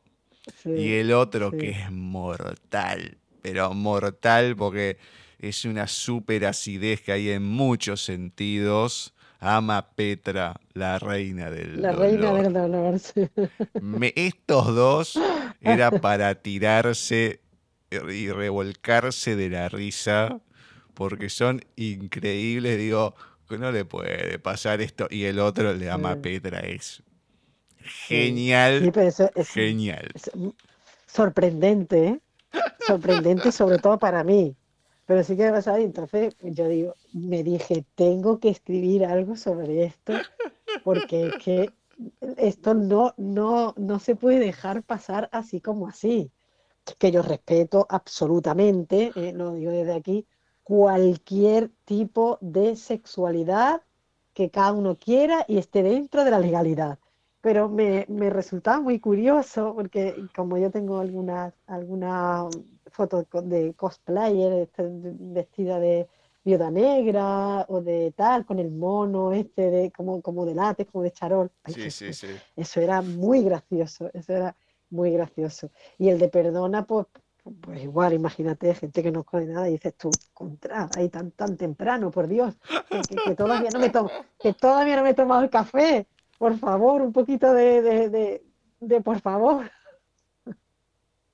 Sí, pero son cosas que, que, que eso, que, que son comportamientos humanos fascinantes. Entonces, mm, mm, hubo, no sé, no, no, recuerdo si en el de Perdona es en el que eh, me pongo a decirle sobre la fotografía, pues unos consejos. Sí, sí, sí, sí, sí, totalmente. sí, sí, sí. Porque eso, eso sí me pasó de verdad y sí se lo dije. Le dije, mira, el, el, el ángulo es muy original, el contrapico, bueno, yo mm, debo, mm, no hago fotos, pero llevo mucho tiempo que me hacen a mi foto, pues algo se te va pegando del oficio. Entonces dije, bueno, pues el contrapicado, ese es muy original, la, para la próxima vez, la iluminación que sea tal, una, una luz difusa. Y yo creo que, y, y, lo que me pasó es que ni siquiera me contestó y automáticamente me bloqueó él a mí. él a mí. Y yo dije, bueno, si le estoy dando consejos, ya que me la manda, pues para mejorar porque seguramente vuelva a hacerlo, no a mí, pero a otras, ¿no? Para que fuera mejorando la técnica. Sí, muy gracioso. muy gracioso y sorprendente a la vez, la verdad, porque sigo sin entenderlo. Sigo sin entender ese comportamiento. Pero. La verdad que yo pues, lo, escucho y me muero. Por eso digo, cuando empezamos a ver las cosas en el Facebook, cuando te agregamos y todo, que no tenía nada que ver con esto, decía, ah, bueno, pero están todos revolucionados, bueno, genial. Y después con esto decís, no, la gente está muy enferma. Déjate de hinchar, pero bueno. Yo no sé, em, porque, a ver, si en otro contexto, pues imagínate, mm, yo conozco a la persona, hay un flirteo primero, que, bueno, somos adultos, en fin, pero es, es, es una cosa como que, buenos días, ¡pum! o sin el buenos días, contra, me salta así, por eso hablo del fenómeno eso, que digo, voy a poner un fenómeno que, que sea polling, que es como el bullying, pero con, miembros mediante. Que, es como decir, pero, pero bueno, caballero, yo me he tomado algún, algún gazpacho con usted, no sé, no, lo entiendo. Ese, esa agresividad así de pronto, que te salta así. Me muero. Qué cosas. Me muero. Bueno, otro, ya me queda un poco este y después dejo uno de Chapa uno que es interesante porque es otro totalmente distinto que tiene que ver con Duralex, Sexlex, que tiene que ver con toda la, historia y cómo se fueron instaurando las leyes y demás hasta la actualidad con la burocracia y todo. Está muy bueno porque es distinto y es una enseñanza para mucha gente que ni lo debe saber, pero es un repaso es otro que te sorprende. Somero, Pero está escrito desde otro lado y está muy bueno. Mm. Muy somero, muy sintetizado, pero así con, con esa capacidad de síntesis, eh, de, de, ponerlo todo en pocas palabras, pues desde los comienzos de, de los albores de la humanidad hasta nuestros tiempos, claro. Porque al final, eh, yo soy muy de locución en latín, habrás visto que las uso mucho mucho, uso mucho el latín, dura lex et lex, indubio pro reo, mucha, me gusta mucho. Entonces, dura lex et lex, que significa la ley es dura, pero es la ley, es que tiene que haber ley, tiene que haber, no eh, conceptos de justicia, que eso es algo, entraríamos ya en un debate filosófico eterno, porque la justicia puede verse de mil y una manera, tiende al relativismo y demás, pero si tenemos tenemos que regirnos por un conjunto, llámalo leyes, llámalo normas, para que haya un cierto orden dentro del caos. Entonces, al final, bueno, aquí también que me imagino que en Argentina pasará igual y en todos los países, pues hay veces que se vulneran esas leyes y se pretende, o esa norma, y se pretende justificar esa vulneración. Entonces, por eso digo al final, esto es un recordatorio que, la ley es dura, pero es la ley. Hay que cumplirla si quieres vivir en sociedad. Si no, eres un delincuente y, y estás en la cárcel. No puedes estar por encima de la ley, porque no eres nada más que, como todos somos, pues mortales. Entonces, pues ese pequeño recordatorio histórico desde el comienzo hasta nuestros días. Y muy sintetizado. y uno que dejo fuera de concurso, porque este cuando lo leí puse, es una hija, esta alimenta las fieras, con este, que es Interruptus. Ah, sí. Yo digo, Sí. nah, está esto es para alimentar a ahí. las fieras. Esto estás tirando leña es al fuego. sí. Ese lo metí en última instancia, casi, casi estaba, estaba fuera, como tú dices.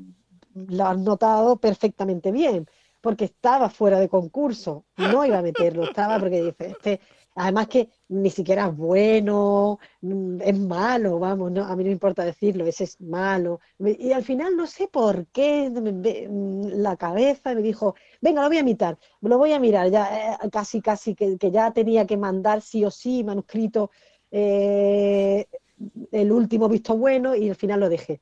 Pero es una. eh, cuando mi lector cero, que yo tengo, que es un, un escritor, que es a quien le doy antes eh, todos los manuscritos para que me diga, pues sí, no, esto, tal, pues yo lo veo en conjunto está bien, este yo lo quitaré. Cuando leyó ese, me dijo, textualmente, me dijo, dame el número de tu camello, porque yo quiero saber qué, qué te has fumado en ese momento. Entonces ya dije, bueno, pues ya lo dejo. Sí, sí, sí, pero ese está No, un no. Es, un relato erótico directamente. Es un relato Sí. erótico, Sí, pero es, pero está pero fuera de es- concurso. sí, sí, sí. No, está, efectivamente, es un poco ahí. Pero bueno, quien se la lea, si quiere, se lo puede saltar. Y ahora es cuando todos querrán leérselo, cuando digo, no, si quiere se lo pueden saltar. Ay, pues ya la curiosidad. No, hay muchos que lo van a pero ¿sabe cómo? Y van a ir directamente a este.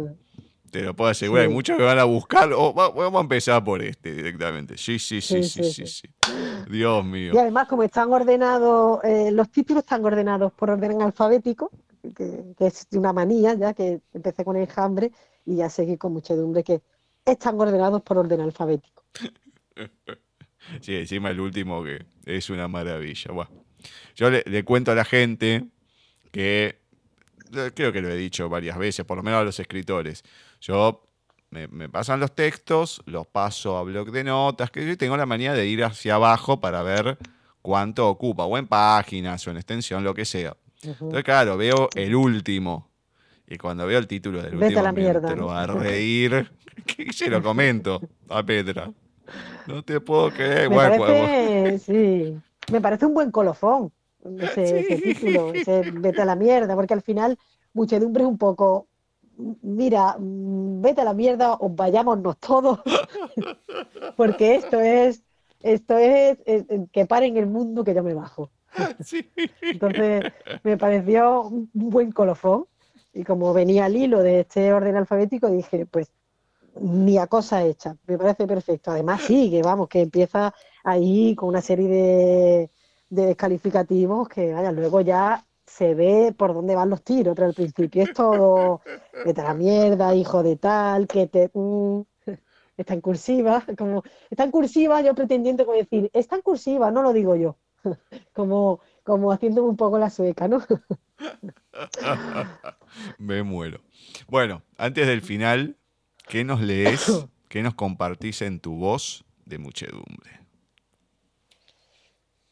Pues yo tenía aquí señalado un pequeño, eh, no voy a leer entero porque sería muy largo, pero un pequeño extracto de, un, de uno de los capítulos que se llama Metapoesía rima con Madre mía, que habla sobre esa escritura por encargo de la que hablábamos antes, que está tan de moda en tantos concursos, en tantos eventos literarios. No, tienes que escribir, cuando es poesía todavía es más flagrante, tienes que escribir un poema dedicado a, o, o que trate de esta temática. Yo automáticamente digo, mira, no, esto no es para mí. Yo no puedo escribir sobre algo impuesto. Entonces, esto fue una cosa como que tenía, había que escribir sobre unos referentes femeninos. Y yo dije, no, no es para mí. Entonces, eh, dice, los referentes no deben ser metidos con calzador, no deben ser inoculados como una vacuna contra la ignorancia. Deberían ser puestos en conocimiento sus logros, sus errores, su modus vivendi. Dotar de las herramientas necesarias a aquellos que quieren volar y dirimir quiénes son los que le van a representar. Entonces, y al final, que hago esa, eh, este es un trocito, y luego al final digo, cuando el glorioso don es puesto al servicio de no sé qué credos oscuros y dolosos, cuando se magnifica lo gris, lo anodino, en pos de un enaltecimiento vil, muere el arte. Se alimenta el gigante de ojos legañosos que come almas cándidas, que devora cantidades ingentes de versos ultraprocesados hechos añicos, harina para cocinar gachas al gusto de los decadentes, los impíos, los farsantes. Quedan los lúcidos de estómagos hambrientos y ojos furibundos mirando de lejos el festín. Podría aguantar las arcadas, rellenar formularios sin horarios fijos, desaprender todo lo aprendido, dejarme llevar, liviana, por las corrientes, sin cuestiones, sin respuestas, solo flotando tranquila en un mar en calma, donde unas manos casi maternales me llevaran a morir a la orilla cuando ya hubieran robado todo el elixir de mis huesos y mi carne, firmar, formar parte del banquete al fin. Sí, supongo que podría. Y ahí termina, lo dejo en, en suspenso, este es el final, trata de eso, de, que sí, supongo que pondría, de, dejarme llevar, ser, entrar en, el, en, el, en ese establishment de, todas esas palmaditas en la espalda, de todo eso, de, lo que la gente quiere oír o lo que, que, le gusta que le digan siempre, pero que sí, supongo, supongo que podría. Quiero, seguramente no. Bueno, eh, y uno agradece, por lo menos yo, que sea de esa manera, porque gracias a eso uno puede leer esto de muchedumbre que acabo de leer. A mí me divierte mucho. Y es lo que dije en varios. Me divierte y de vez en cuando, ¡boom! Aparece algo escrito de otra manera que te llega.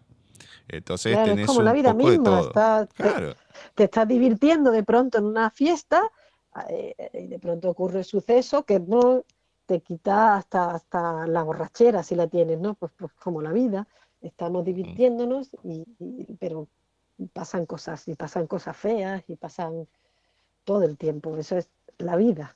La vida es cosas feas, cosas bonitas, cosas tristes, alegres, y todo. Por suerte están las gomitas y uno puede disfrutar de otra manera de tanto en tanto. Sí, sí, menos mal. Pequeños placeres. Bueno, antes del final, final, final, contame lo que se viene. Así le anticipamos a la gente que seguramente en otro momento te tenemos, genial, qué sé yo, pero ¿qué es lo que se está armando? ¿Qué se viene? Pues se viene, se vienen cositas, como dicen los influencers, se vienen cositas para el, para, quiero creer, principio, mediados de del año que viene, eh, saldrá ese libro de relatos que ya tengo compilado, un libro de relatos de temática eh, erótica. Bueno, se podría decir que sí, eh, tiene, eh, hay algunos más, más cercanos al erotismo, que se entregan más a él, y otros está tocado de manera muy liviana. No es no es el todo, ni mucho menos, es solamente una parte más y es el nexo de unión entre los relatos. Pero al final eh, son personas, de estos de relatos, son personajes que están perdidos, están buscando su sitio, como, como estamos todos eh, en esta vida. Que, ¿quién, ¿Quién sabe? ¿Quién sabe lo que, le, lo que tiene que hacer o quién sabe lo que, lo que va a acontecer? Nadie. Estamos, vivimos en la constante incertidumbre. Entonces, eso saldrá, esa compilación de relatos, para el año que viene y ya casi terminado, barruntado ya más que ahí, ahí, me queda todavía trabajando en ello, otro poemario que se titula o se va a titular Elitros, que se saldrá pero más adelante. No sé, no te sé decir cuándo porque ahí, ahí queda todavía un poquito de trabajo por hacer. Bueno, bien, bien, bien. Entonces, los esperaremos.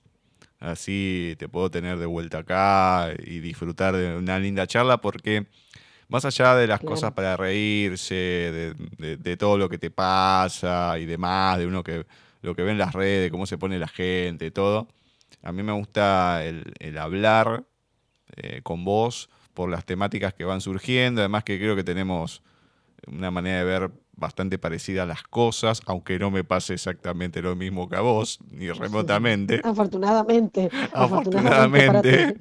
Además que si me mandan no me voy a dar cuenta, para ver, así que no, no se gasten. Pero es como que, a ver, entiendo lo, lo que escribís, lo tomo de esa manera y por eso me divierte. Entonces, eso es lo, interesante, ¿no? Pues Congeniar en ese sentido, entender desde qué lado se está escribiendo. Entonces, ahí se puede disfrutar y también se puede hablar y todo. Entonces, a mí me, gusta, además que, como te dije, te hemos leído bastante en el programa. Y eh, entonces es como que, mm, si bien hace bastante que no hablamos, bueno, hay una cercanía al leerte, al tener tus textos y demás, porque no siempre saco de las redes, capaz que voy y saco de La Mujer Menguante y no solamente es leer la poesía, sino también volver a mencionar el libro para que la gente recuerde que eso lo encuentran ahí, etcétera, etcétera. Entonces es un poco seguir leyendo a la persona, recordarla y que se siga como difundiendo de, lo que habíamos hablado, que la gente lo tenga en cuenta. Es un poco lo que tratamos de hacer. Pero mm, bueno, lo, voy a esperar. Pero mientras esperamos lo que viene, contame la gente dónde encuentra tus libros y dónde te encuentran a vos en redes y demás. Claro, bueno, pues mis libros están, es una pregunta que parece muy tonta, pero me preguntan mucho, ¿dónde compra, puedo comprar tu libro? Yo digo siempre, ¿dónde compras el pan? En la panadería. Pues igual, mis libros están en las librerías, en cualquier librería de España, eh, y en eh, están en México, están en Argentina, están en Brasil, Uruguay, Chile, eh, prácticamente en todos o casi todos los países. podéis encontrarlo. Si no lo tienen, puedes pedirlo y te lo traen. Y luego, redes, a veces si, si quieres ya un, un, ejemplar firmado, pues mm, para eso sí, me puedes hablar por privado y yo gustosamente, no importa del envío. Eh, también se puede comprar pues, en, las páginas de la editorial, eh, que en el caso de Muchedumbre es Anáfora, editorial Anáfora. Y luego a mí en redes pues, me puedes encontrar en Petra Desiderata, que es la, fanpage, porque el, perfil ya está copado. y en Instagram, pues igual, Petra Desiderata, que es el, el seudónimo con el que firmo y nada, que ya sabes tú muy bien que van a estar, son, son entretenidas, cuando, cuanto menos entretenidas. Eh, se generan unos debates muy, muy interesantes. Yo aprendo muchísimo. Aprendo muchísimo, muchísimo. Estoy sacándome un máster en, sociología solamente con las redes. Por lo menos se mueve. Que, no se entienda mal, ¿no? Por lo menos se, mueve, Se, se, va difundiendo, todo. Y eso es lo interesante, porque si uno publica algo y nadie te dice nada, y bueno, viste, pasa. Pero lo interesante es que haya así debate, que se comente, eso es lo lindo, lo interesante. Sí, sí, la verdad que sí. Bueno, Petra, Petra, Patricia, a las dos, ambas, con sus personalidades, con sus caracteres, con todo. La verdad que muchas, muchas gracias. Me divierto mucho, te repito, no solamente leyéndote, sino hablando. Así que gracias por la oportunidad de, de volver a entrevistarte, volver a charlar y a la espera de, lo que viene y a poder seguir disfrutándote en ese sentido. Estaremos y estaré encantada de volver a tu programa siempre. bueno, cuídate, un besote. un placer. Dale. Un besote. Gracias, adiós. Así ha pasado por nuestra sección de entrevistas en Paisaje Literario Petra Desiderata, Patricia Cortés Maldonado, que nos estuvo presentando su libro de pseudo ensayo, como lo denominó, muchedumbre. Un espectáculo, un espectáculo. Una mujer disruptiva, hermosa, hermosa, tanto como Petra, como Patricia, desde ese personaje que ha creado para escribir estos textos, pero también desde su persona, lo que piensa, del cómo lo hace, lo que transmite. Bueno, es muy importante tanto una como la otra, lógicamente para conformar todo, ¿no? Un todo, pero hermosa, me encanta, me encanta porque es poder eh, reírse, es poder entender esa acidez. No digo que no entiendo a la gente que a lo mejor lo toma literal, porque sé que existe, pero por lo menos que uno pueda entender lo que está escribiendo desde dónde y disfrutarlo. Bueno, yo agradezco que por lo menos lo puedo hacer. No digo que con todo lo haga, porque a veces no, no, no llego a tanto. Pero no, Patricia, alias Petra, me mata, me mata y te sorprende con varias cuestiones. No es solamente este último que dejé fuera de concurso, Interruptus, sino también son otros textos un poco más profundos. Y si bien están los otros, que tienen su erotismo, que tienen su cosa, que son los controversiales, pero, pero que si le vas prestando atención y no te quedas solamente con ciertas cuestiones o con una foto, en uno de sus textos dice, ¿no? Que la gente se queda con la foto y no con lo que está escrito después. Bueno, si te quedas con el todo, vas encontrando ciertos conceptos que son interesantes y que valen la pena. Bueno, un beso gigante a Patri, que sigue escribiendo que queremos volver a tenerla acá. Le mandamos un saludo también a Ceci, a Flavia y a Claudia Zamora, que hoy estuvieron en las lecturas. Como siempre, Ceci de manera presencial y Flavia y Claudia en este caso con audios. Veremos a ver los programas que nos quedan, a quienes tenemos, a quienes compartimos y demás. Veremos, veremos que, que vienen lindas cosas, por lo menos antes de terminar este año caótico. La semana que viene vamos a estar con el último programa ya de lo que es el mes, con Agustín Alcorta, una entrevista del especial de los autores de Lubina un nuevo bloque de lecturas, el anteúltimo, y después una entrevista con una gran, gran, gran amiga. Ya hemos hablado con ella en varias oportunidades, Silvina Bukovic. Vamos a disfrutar estas entrevistas, las lecturas y después esperaremos ya el último programa del año. Todo esto va a ser la próxima vez que nos encontremos en otro programa de Paisaje Literario.